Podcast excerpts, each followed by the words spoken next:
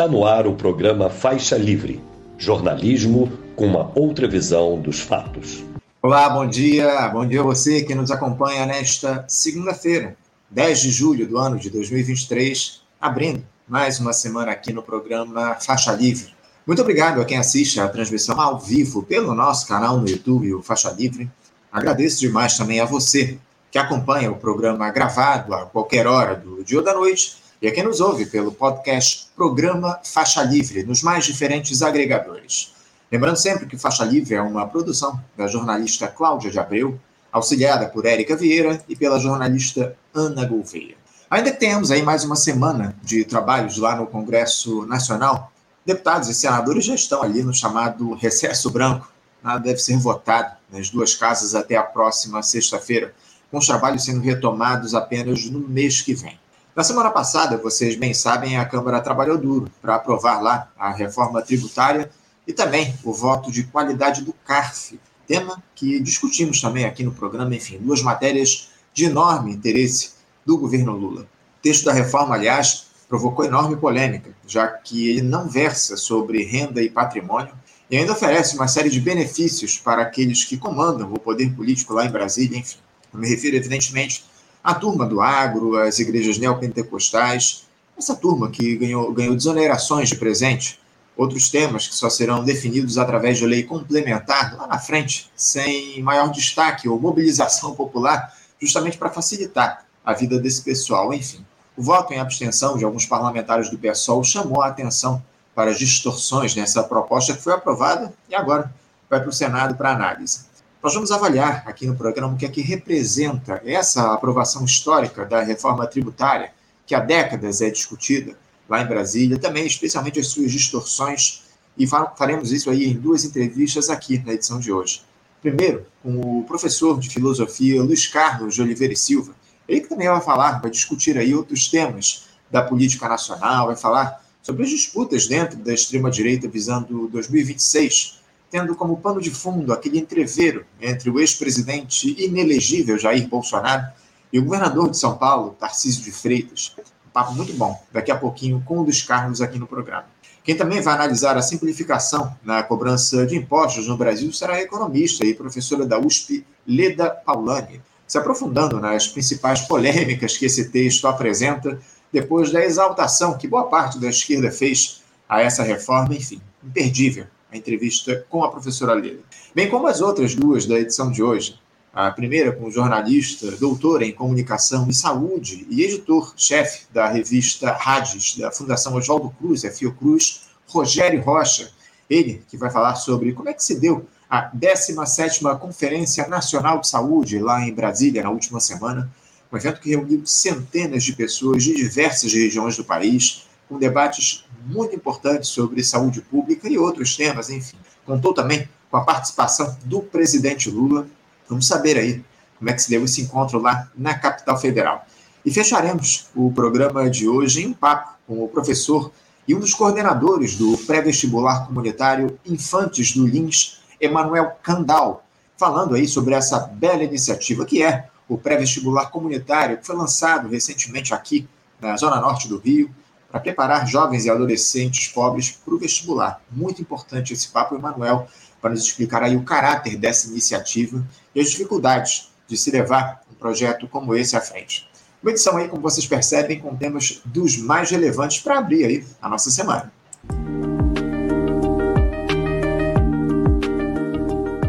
Eu começo saudando do outro lado da tela o nosso primeiro entrevistado. Cumprimento o professor de filosofia Luiz Carlos de Oliveira e Silva. Luiz Carlos, bom dia. Bom dia, Anderson. Bom dia, ouvintes do nosso querido Faixa Livre. Gostaria de dizer uma coisa de início, Anderson. Hum.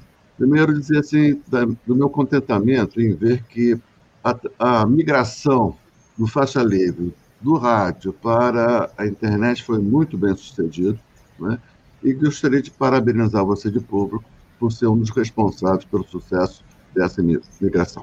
Parabéns, Anderson. Eu agradeço, Luiz, pelas palavras. É um processo que não foi nada fácil, aliás, não é nada fácil ainda nos dias de hoje, mas a gente vai levando essa, esse instrumento que é o faixa livre, um instrumento de politização, acima de tudo, esse projeto que a gente não pode deixar se perder com tanto tempo de história, quase três décadas no ar, Agradeço pelas palavras e vamos levando, Luiz. Eu agradeço, acima de tudo, você, que é um dos nossos colaboradores aqui do nosso programa há tanto tempo, colabora conosco aqui no Faixa Livre para que esse projeto tenha o sucesso que ele tem, graças a pessoas como você. Muito obrigado pela tua participação de hoje. Luiz, é, a gente quer conversar com você a respeito da quadra aí da política nacional, enfim, a gente vai avançando nessa gestão Lula. Passamos aí de seis meses de governo, uma administração que está limitada não só por essa oposição de extrema-direita que se construiu no país, mas principalmente pelas escolhas que foram feitas pelo governo em busca da tal governabilidade, enfim.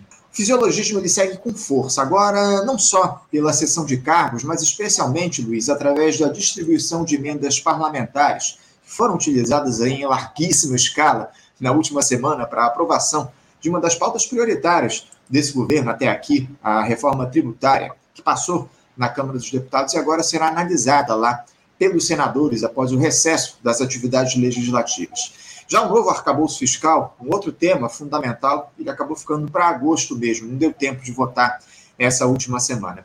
Luiz, nesse período de governo Lula, esses primeiros seis meses, por mais que haja motivos aí para se comemorar, pelo simples fato de nós não termos mais o Jair Bolsonaro ocupando a presidência da República, você não acha que não falta uma postura mais incisiva do chefe do executivo, do presidente Lula, para exercer liderança? Eu te confesso que eu estou sentindo falta aí de um tensionamento mais forte à esquerda. Essa reforma tributária, por exemplo, passou praticamente sem tocar na taxação de lucros de, de renda, e, enfim, lucros e dividendos, de patrimônio e renda. E eu não vi críticas aí por parte de parlamentares ou do próprio governo a respeito disso. Como é que você vê essa situação, essa falta de tensionamento à esquerda, Luiz? É, acho que você toca aí numa questão central, né? Eu vejo isso sem, sem surpresa, não é? porque o PT seja no governo, seja fora do governo, não tem mais como objetivo dirigir, patrocinar mudanças estruturais. Mas isso foi ficando claro ao longo do tempo que o PT ele é, ele é fundado como um partido reformista, com viés, em alguma medida, ainda que diluído, revolucionário, assim, ao molde da social-democracia clássica, mas muito rapidamente, a meu ver, como resultado, um dos resultados da desestruturação do, do nosso mundo do trabalho, né? devido, sobretudo, à, à reengenharia, à robotização da economia, né? o efeito da, da internet, dessas novas tecnologias, isso desorganizou muito o mundo do trabalho, que era a base social do PT. Então, essa camada dirigente, né, que se constituiu como camada dirigente, seja no PT inicialmente, seja na CUT inicialmente, eles rapidamente ficaram sem base social, o que colaborou por um processo muito acelerado e muito, vamos dizer assim, degradado de burocratização, e a burocratização é, é antessala da degradação política, é isso que nós temos, né? Então, o PT hoje é o resultado dessa despolitização, dessa burocratização, e ele vive muito mais como um partido eleitoral que busca atender né, os interesses, sobretudo, dessa camada burocrática, né, e que tem uma relação com as camadas populares, uma relação meramente eleitoral. Né? Então é isso, é isso que nós temos. E isso dá o, o, então o PT se impôs um, a si próprio um limite. A este limite se acrescentam outros limites que você fez menção. Né? Por exemplo, o nosso Congresso ele, ele vive sob o império da baixa política. Não é? Então, somando-se isso, o império da baixa política, que foi, que é, vamos dizer assim, potencializado por essa Constituição nossa de 88, que é híbrida quanto a isso, né? Ela via sendo construída na direção de um parlamentarismo, mas ali no, na fase dos acréscimos, ela virou presidencialista, criou-se um monstrengo, que faz com que o Congresso tenha muito poder frente ao executivo, o executivo vai se esvaziando, vai se perdendo no rame-rame da política do tomar lá da cá, disso aí que você chamou de, né, desse, dessa, desse jogo da, da baixa política, ele vai se esvaziando. Nesse esvaziamento do executivo, certas forças vão ocupando esse espaço, sobretudo o judiciário, sobretudo a mídia e as igrejas, e, e temos isso aí. Né? Então, o que nós temos hoje aí é uma, é uma política que despreza as grandes questões. E quando um presidente de um partido, vamos dizer assim, de corte social-democrata, ele não se elege sob bandeiras das grandes questões, ele está nas mãos da baixa política. Isso que nós estamos visto. E o Lula ele faz muito bem esse jogo. Ele é um as, ele é um, é um as dessa, da, do jogo, né? Da, de atender todos esses interesses. E ele, aí você fala, mas ele não polariza pela esquerda. Ele tem feito isso é, nos temas da política internacional. A viagem que ele fez à China, agora no Foro de São Paulo, né? Então, ele combina uma política de esquerda nas questões internacionais que, de certa maneira, não tem inimigo, não, não encontraria nenhum interesse né, material, enquanto que na política interna ele vai levando aí, como pode, e ele faz bem esse papel. Veja só, ele conseguiu capitalizar para si, para o PT, essa chamada reforma tributária, que não é uma política, não é uma proposta do governo. Não? Diga, Anderson. É, não, não, é uma proposta do governo, como você muito bem coloca. Esse tema da reforma tributária já vem sendo discutido aqui há décadas no nosso país e, na verdade, essa, essa proposta já vinha sendo, inclusive, debatida na gestão do Jair Bolsonaro. Enfim, o Jair Bolsonaro que acabou se colocando contrário à aprovação desse texto aí na última semana, teve lá um entreveiro com o governador de São Paulo, o Tarcísio de Freitas, enfim. Agora, Luiz, diante dessa, dessa lógica que você muito bem traçou aqui para a gente, dessa degradação da política aqui no nosso país nos últimos tempos, me chama a atenção como uh, os parlamentares desse do dito campo progressista eles atuam, porque é evidente que o, o próprio Nildo Ourites aqui chama o Congresso Nacional de covil de ladrões, né? Ele, ele cunhou essa pérola aqui se referindo ao, aos congressistas aqui no nosso país. Uh, o Congresso Nacional não deveria ser o espaço de representação popular na institucionalidade? Ele deveria ser o espaço de representação da vontade popular, não é? E mas essa vontade popular, ela não é uma coisa abstrata, ela é uma coisa que é construída politicamente. Não é? Ela não acontece por, por mediante mecanismos espontâneos. Não é? A vontade popular ela é uma construção da política e na política e pela política. E aí que está o ponto. Não é? Uma das funções mais importantes da esquerda, vou dizer assim, esquerda, de uma forma assim, vamos dizer, o campo progressista seria, era, sempre foi, a de trazer à baila as questões de fundo. Né? E nós tínhamos isso. É, vamos dizer, de 30 a 64, o Brasil era um, era um país que era chamado o tempo todo a discutir a, discutir a si mesmo. Não é? Naquele período imediato antes do golpe, o Brasil estava no auge da, sua, da discussão política, né? A questão do, do qual, o que, que nós somos, em que estágio nós nos encontramos e qual é o nosso lugar no mundo. Isso era uma questão que atravessava todas as esferas da sociabilidade, seja nos debates acadêmicos, seja no, no teatro, né? Vamos lembrar agora o Zé Celso, né? o, o, o teatro, o cinema novo, a literatura literatura, a música popular, a ensaística. Nós tínhamos duas grandes revistas né, de cultura, a revista Civilização Brasileira, Tempo Moderno, Tempo Moderno não, o Tempo Brasileiro, que, de certa maneira, emulava o Le Temps Moderno do Sartre, do Raymond Aron e do Camus.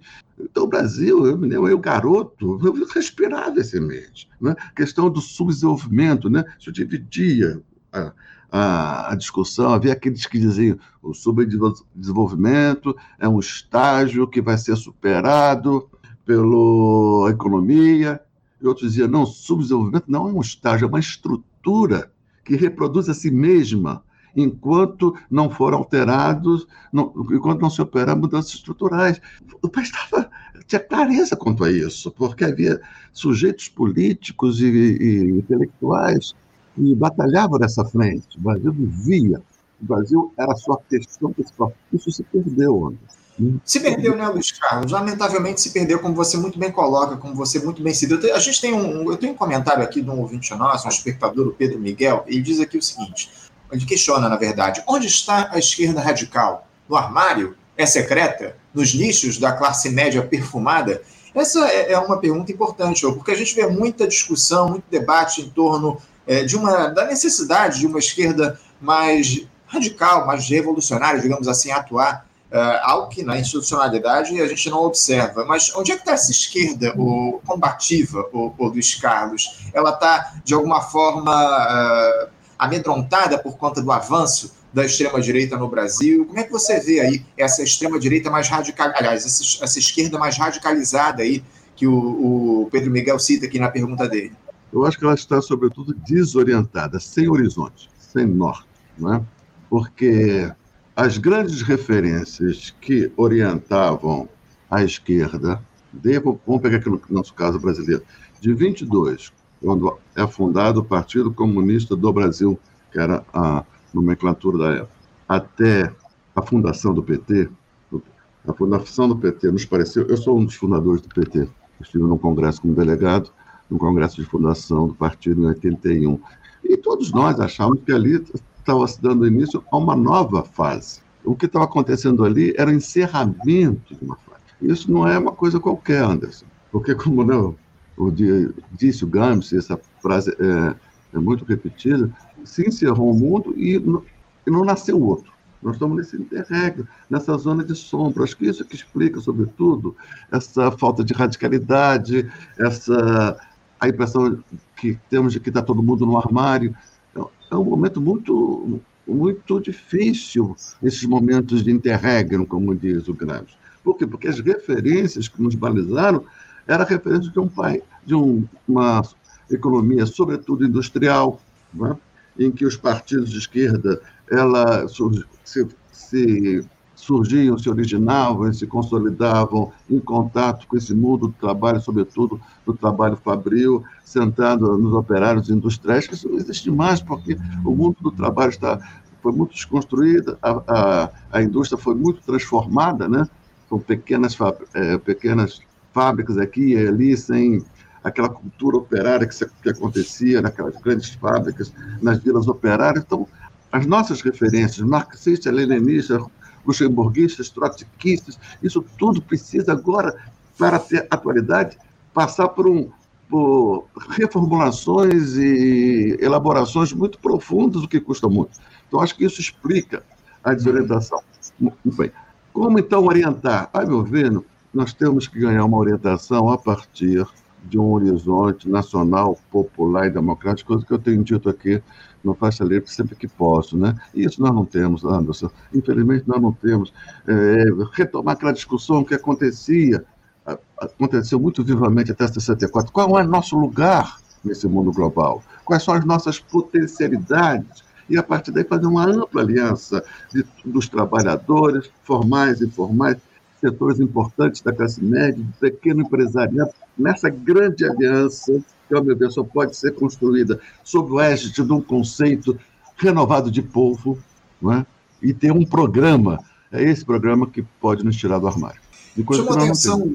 É, é verdade. Me, me chamou muita atenção essa, essa tua fala a respeito da desorganização do mundo do trabalho, que de alguma forma tem afetado a esquerda aqui no nosso país. Eu queria aprofundar um pouco mais essa, essa discussão, porque a gente fala muito a respeito dos temas relacionados ao trabalho aqui com uma série de comentaristas, eh, o Luiz, enfim. É, a partir desse cenário que a gente tem de precarização da, do, do, mundo do trabalho aqui no nosso país, não só no país, em todo mundo, a gente observa isso não é um fenômeno exclusivo ao, ao nosso país, enfim, não é exclusivo do nosso país, mas uh, diante de um quadro como esse e com uma, uma desarticulação também dos sindicatos, né, Luiz? A gente também observa, a gente faz essa crítica aqui no nosso programa, há uma desmobilização, em alguns casos há também uma, um alinhamento de determinados sindicatos a determinados projetos políticos, enfim, projetos de poder aqui no nosso país. Esse é um caso à parte, a gente também fala disso muito aqui no programa. É, diante de um cenário como esse, é,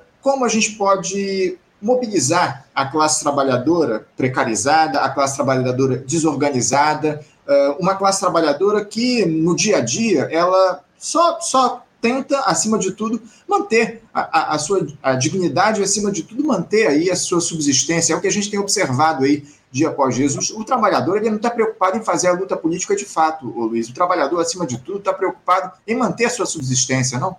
É isso, Anderson. Então, essa é a questão central, é isso que nós temos que enfrentar, nós, da esquerda, nós que temos um horizonte de, de trans, uma compreensão seguinte: se o Brasil não operar transformações profundas, nós vamos voltar miseravelmente para uma situação da República Velha, né? um país agrário, exportador, exportador de commodities, sejam vindo do campo, vindo da, da mineração, não é isso?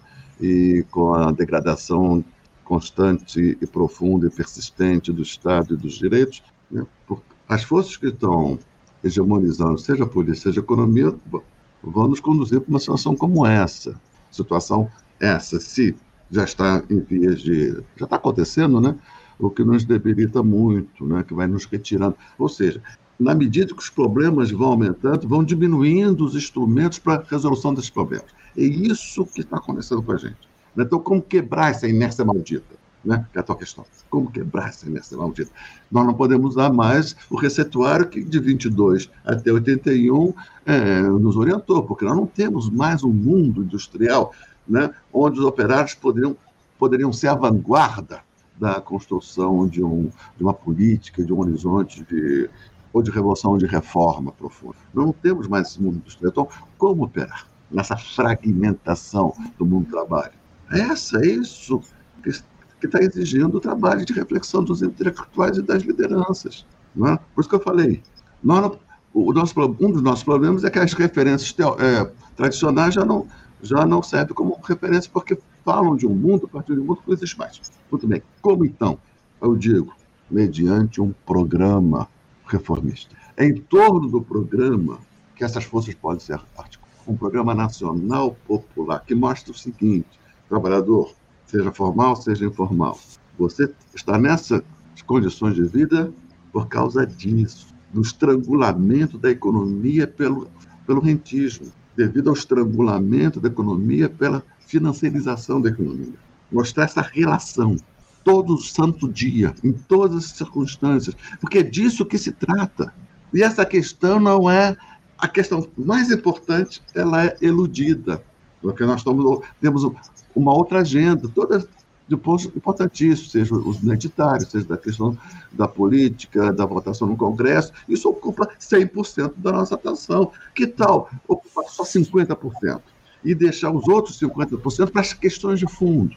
É isso, meu ver, Anderson, que pode nos tirar dessa letargia. Eu, eu concordo, Luiz, com você que é muito importante que a gente construa um projeto nacional de desenvolvimento, acima de tudo, que a gente faça as discussões a partir das reformas de base que são tão necessárias aqui para o nosso país. Mas o que a gente tem visto, Luiz, e um, tomando como exemplo aí a aprovação dessa reforma tributária, é a precarização, inclusive, do debate no nosso país, porque a, a reforma tributária foi exaltada lá no Congresso Nacional pela esquerda, enfim, é, comemoraram lá a, a, a, cobrança de PVA sobre jatinhos, helicópteros e iates, enfim. Uh, o nível de discussão é esse, Luiz. É, essa é a grande questão. Não há forças que se colocam para fazer o debate. Por, por exemplo, a gente teve três deputados lá da, do, do, Partido do Socialismo e Liberdade, pessoal, que votaram em abstenção e provocou lá uma enorme polêmica no Congresso Nacional. A Fernanda Melchiona, a Sâmia Bonfim e o Glauber Braga, levantando problemas fundamentais estão colocados nessa reforma, que oferece uma série de benefícios para os banqueiros, para o pessoal do agronegócio, para as igrejas neopentecostais, mas a esquerda deixa esse debate passar ao Léo, o, Luiz Carlos. A gente, a gente não vê na sociedade uma mobilização em torno das discussões que são importantes, né, especialmente falando agora do texto da reforma tributária. Por que, que isso acontece? Por que não se faz esse debate efetivamente das questões de fundo, Luiz? É, Anderson, porque nós estamos numa situação de interregno, entendeu? O mundo acabou, um outro não nasceu. E nesse interregno está faltando. É, tem umas expressões que do poeta concreto, Décio Pinhatari, né, que ele disse assim, em termos da cultura. Ele diz assim, na geleia geral, que é a cultura brasileira, falta quem faça o papel de coluna vertebral. É isso. Nessa geleia geral da nossa política, falando da política do nosso campo. Então, uma geleia geral, cara. Né? Todo mundo preocupadinho com seus mandatos e, e, e, os interesses que se articulam em torno dos mandatos, né? e todos aqueles espertos, de, de espertos com X, né? de, de campanhas e de marketing. Então, geleia geral, falta quem cumpra um papel. Então, falta essa vanguarda. Aí, nesse caso, eu, eu, eu, me distancio um pouco do nosso querido companheiro Neurix, né, que tem um conceito de vanguarda diferente desse que eu estou apontando. Uma vanguarda que aponta não para uma ruptura abstrata do, do capitalismo, uma ruptura concreta do, que, do rentismo. Né? Então, falta isso, uma vanguarda que aponte para a necessidade de um programa nacional desenvolvimentista, nacional popular, mais do que desenvolvimentista, que é uma palavra muito ambígua, vamos né, deixar isso por os debates acadêmicos? Que aponte para isso. Olha, o rentismo está estrangulando a nossa economia. E em torno disso, nós podemos fazer uma grande aliança, não revolucionária, reformista.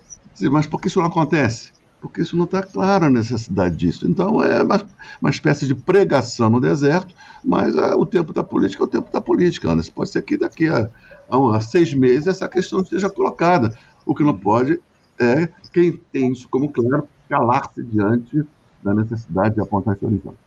Você citou o, o professor Nildo Urix, nosso comentarista histórico, ele está participando aqui das nossas discussões, está acompanhando a transmissão de hoje, ele mandou um recado dele aqui, ó. A classe ah. somente pode se organizar a partir da Revolução Brasileira. Abraços aí ao Luiz Carlos e bom dia aos amigos do Faixa. Bom dia, Nildo. Obrigado aí pela audiência qualificadíssima aqui ao nosso programa. O, o Nildo que lidera lá a, a Revolução Brasileira, que deixou do pessoal agora recentemente, enfim. É, o Nildo aposta na revolução, o, o Luiz Carlos aposta num projeto mais reformista, não é, o Luiz Carlos? Eu acho que essa é uma questão, é uma, uma, uma, uma dualidade. A nossa, a nossa divergência de ponto, é a divergência de ponto que eu tenho entre mim e o Nildo, é assim, não é que não é, não é, que é revolução, não, lógico que não, né? mas o passo inicial para acumular força, para quebrar com essa inércia maldita nos está nos levando à velha república, esse passo inicial de articulação de forças, tendo em vista a ruptura do, do que está em, tá em curso, é um programa reformista e não revolucionário de início. Sim, Essa é a diferença comigo. Agora, o, o Luiz Carlos, é, você, você considera que a esquerda, de alguma forma, se acomodou nessa ideia de democracia burguesa, liberal, que o Lula, de alguma forma, tentou denunciar naquela entrevista lá, à Rádio Gaúcha, dizendo que o ideal de democracia seria relativo. Você acha que uh, o campo progressista está acomodado nessa lógica da democracia burguesa? Lamentavelmente acomodado, né?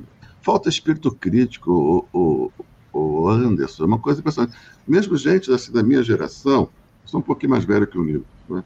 da minha geração, eu vejo companheiros da minha geração, para, para quem isso com essa ponta era, era límpido como água, os limites, a democracia burguesa. Hoje, esses companheiros, quase a totalidade desses companheiros de viagem se encontram aí nessa defesa abstrata de uma democracia abstrata. Né? O Lula, pelo menos, ainda colocou assim, que toda, toda democracia é relativa, porque democracia ela não é uma realidade. Né? Quando o Carlos Nelson Coutinho diz a democracia é um valor universal, ele foi muito mal interpretado. É óbvio, a democracia é um valor universal, sabe por quê? Porque todo mundo fala em democracia, até o Bolsonaro. Sabe por quê? Porque a democracia, como valor universal, ela é abstrata, dito de outra forma. Como abstração, a democracia é um valor universal, mas só como abstração.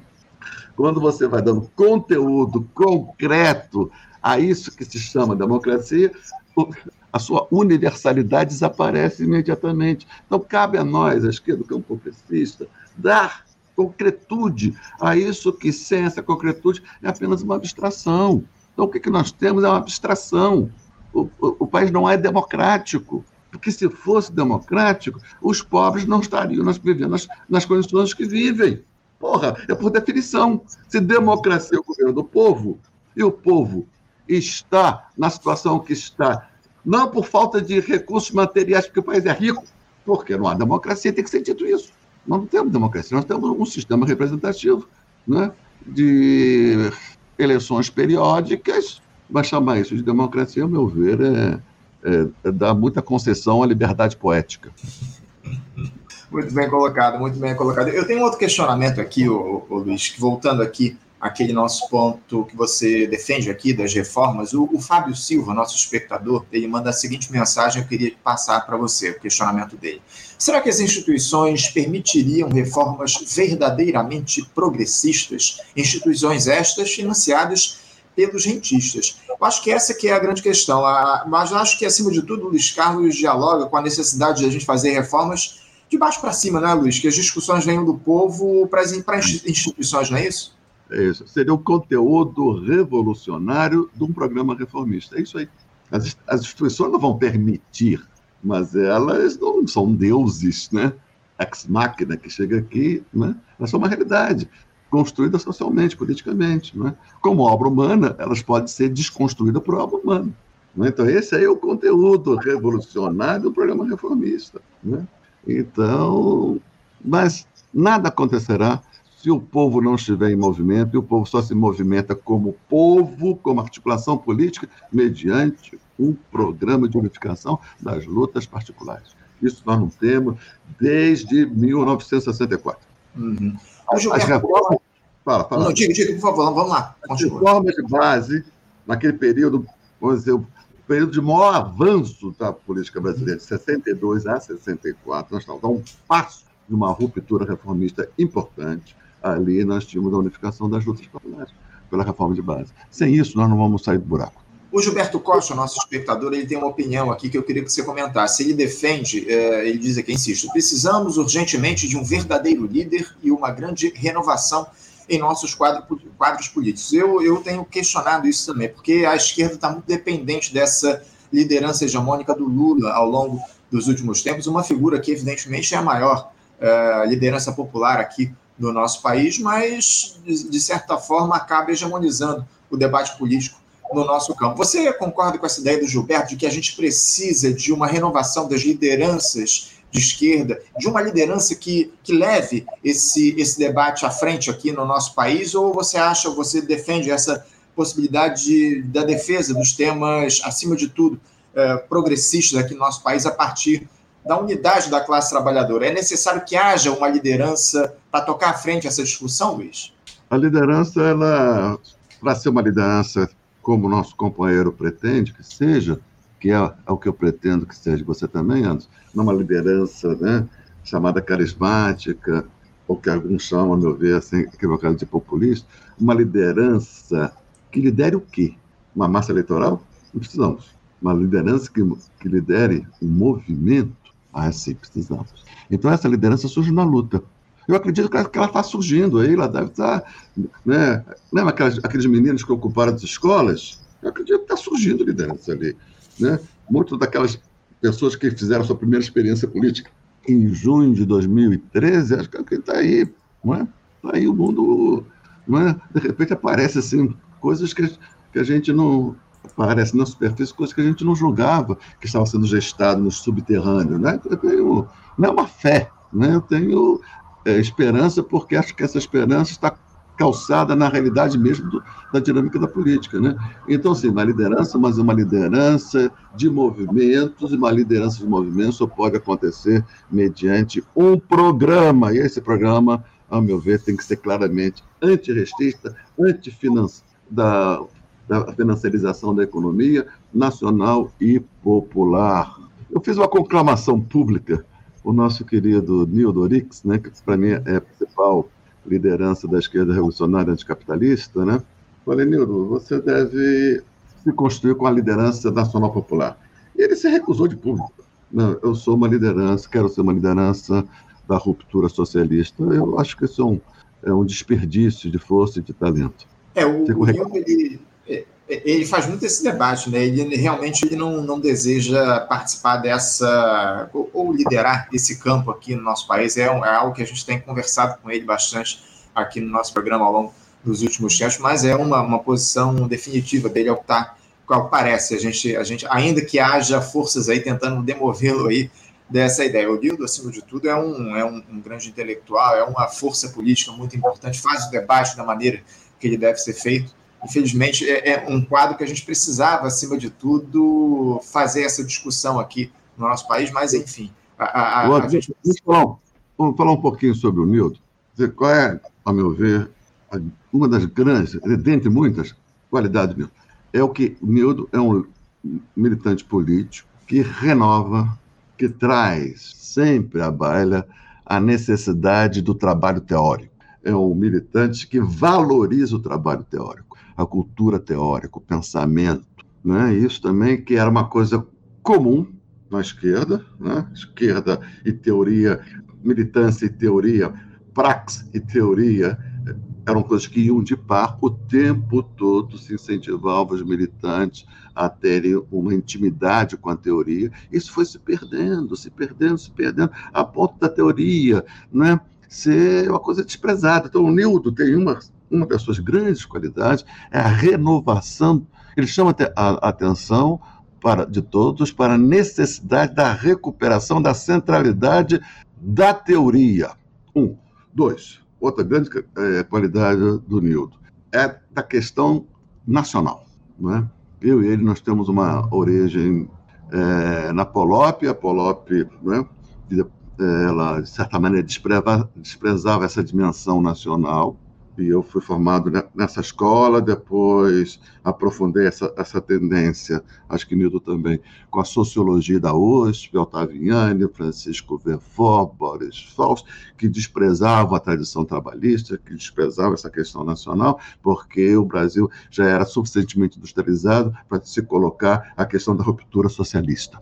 Né? Eu faço uma autocrítica quanto a isso sobretudo nessa situação de desindustrialização que nós vivemos. A questão nacional. Então, o Nildo tem essa, essas duas grandes contribuições ao nosso, à esquerda brasileira, que é a revalorização da teoria e a revalorização da questão nacional. Gostaria de deixar isso consignado né, para né, fazer justiça, ao meu ver, a importância de uma liderança como a de Nildo. Tá certo. Luiz, Apesar da resistência quanto à questão nacional socialista. Tá certo. Luiz, muita, muita gente tem, tem citado aí ao longo dos últimos tempos essa influência das Forças Armadas aí, dessa tutela militar no nosso país. Você é, vê essa tutela militar a qual nós estamos aí submetidos desde o fim da ditadura, não dá para negar, isso de alguma forma explica a apatia da militância do nosso campo progressista, Luiz? Esse cenário de despolitização, ele está ligado de alguma maneira Há uma influência das Forças Armadas ou isso diz respeito apenas às escolhas que foram feitas aí pelos partidos do nosso campo progressista nos últimos anos? Como é que você vê essa influência militar no país, esse cenário de desmobilização? Há relação? Eu acho que não, pelo menos direta, né, Anderson? Mas seria importante a gente tentar entender o papel dos militares. Eu acho que houve uma confusão. Aqui no Flash sempre fiz questão de fazer essa distinção entre o projeto dos militares e o projeto da extrema-direita hegemonizada pelo bolsonarismo. São três coisas: projetos militares, a, a extrema-direita e o bolsonarismo. Está ficando cada vez mais claro uma distinção entre bolsonarismo e extrema-direita. Né? Durante o, os quatro anos de governo, parecia que era uma coisa só. Eu chamava a atenção aqui no Pasta Livre, não, é uma coisa só. O bolsonarismo é a atual liderança da extrema-direita. Mas no dia 8, a meu ver, 8 de janeiro, a meu ver, ficou claro essa ruptura o início dessa ruptura. Era boa parte daquelas movimentações ali, no dia 8, era o seguinte: a extrema-direita se livrando do Bolsonaro. Né? Eu, eu conheci uma imagem, né? meio, meio estranha, mas, de certa maneira, acho que me veio dar conta do que estava acontecendo. Ele diz assim: boa parte das forças que atuaram no dia 8 incentivaram ao gado para pisar no tocador de berrante. né? E ele é, foi pisativo. Fala, falando, Não, não, não. Eu, eu, eu queria acrescentar nessa, nessa tua fala, porque a gente teve aí a, eh, a inelegibilidade de Jair Bolsonaro definida lá pelo TSE na última semana, e na semana, aliás, na última semana não, na, há cerca de 10 dias. E esse entreveiro aí que a gente teve na semana passada entre o Tarcísio de Freitas e Jair Bolsonaro por conta da discussão da reforma tributária, você vê isso já sinalizando para um desgaste na liderança do escatão aí, após ele ter se tornado inelegível. Você acha que isso foi apenas um acidente de percurso, aquele desentendimento na semana passada, ou isso de alguma forma mostra que o Bolsonaro sentiu o golpe de fato? O governador de São Paulo, depois desse episódio, ele andou dizendo lá que sempre será leal ao Bolsonaro, o chamou de grande amigo. Até onde vai essa lealdade do Tarcísio de Freitas ao Jair Bolsonaro, Luiz? Vai até onde os seus interesses políticos permitirem que vá. Que vá não é? Assim, acho que é importante mostrar o seguinte: bolsonarismo não é sinônimo de extrema-direita. São coisas. Bolsonaro é uma força de extrema-direita, mas não recobre toda a extrema-direita. E essa distinção da força do Bolsonaro como uma força e, a extrema-direita como algo maior, o Bolsonaro é um subconjunto desse conjunto maior, está ficando cada vez mais claro. O Bolsonaro se mostrou, o Bolsonaro se mostrou uma liderança porra louca, que tentou dá um salto, um passo maior que suas pernas.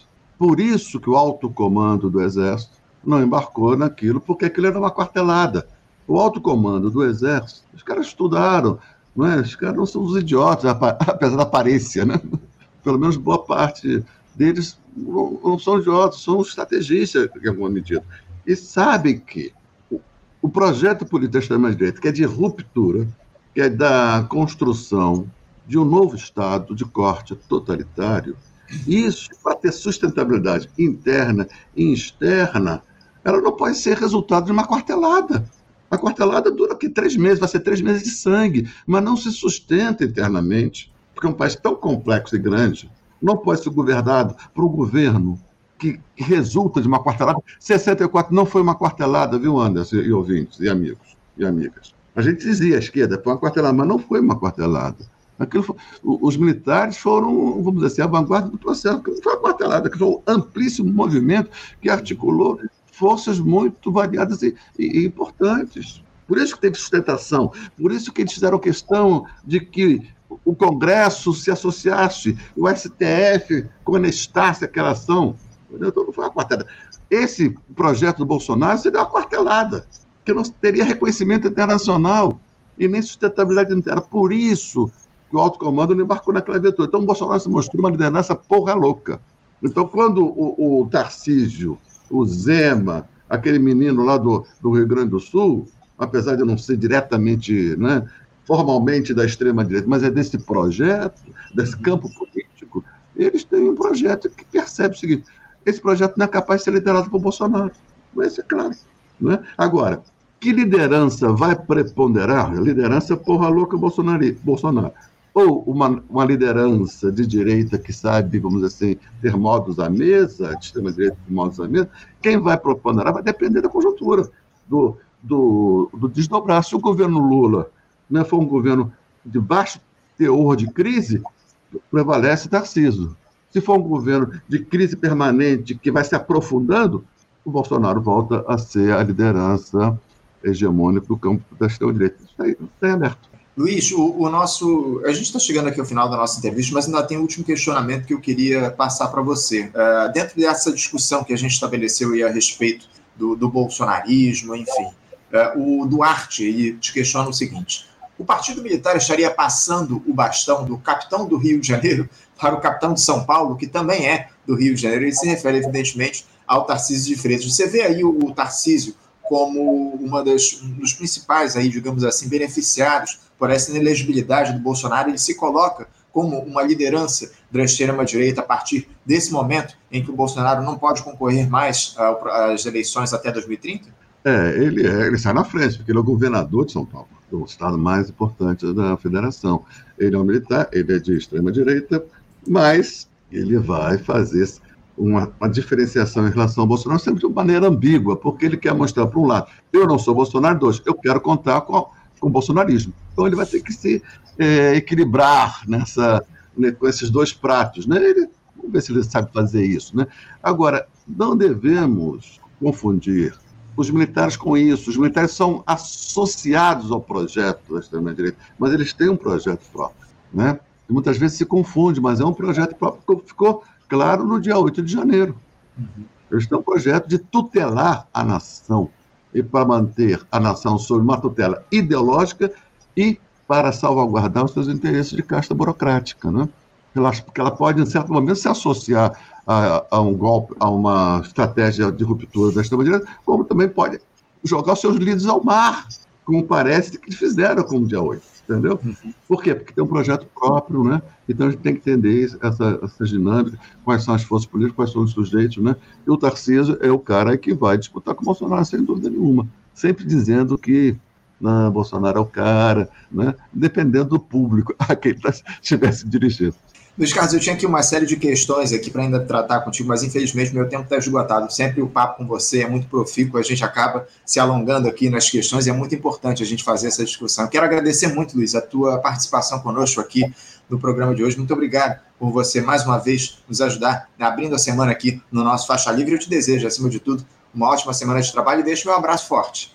Obrigado, Anderson. Eu digo para você e para os ouvintes que uma das coisas que me alegram na vida é poder colaborar com essa trincheira de defesa dos nossos melhores interesses nacionais, populares e democráticos. Um abraço, Anderson, um abraço, ouvintes. Obrigado, Luiz Carlos. Muito nos orgulha a sua participação aqui. Um abraço para você e até a próxima.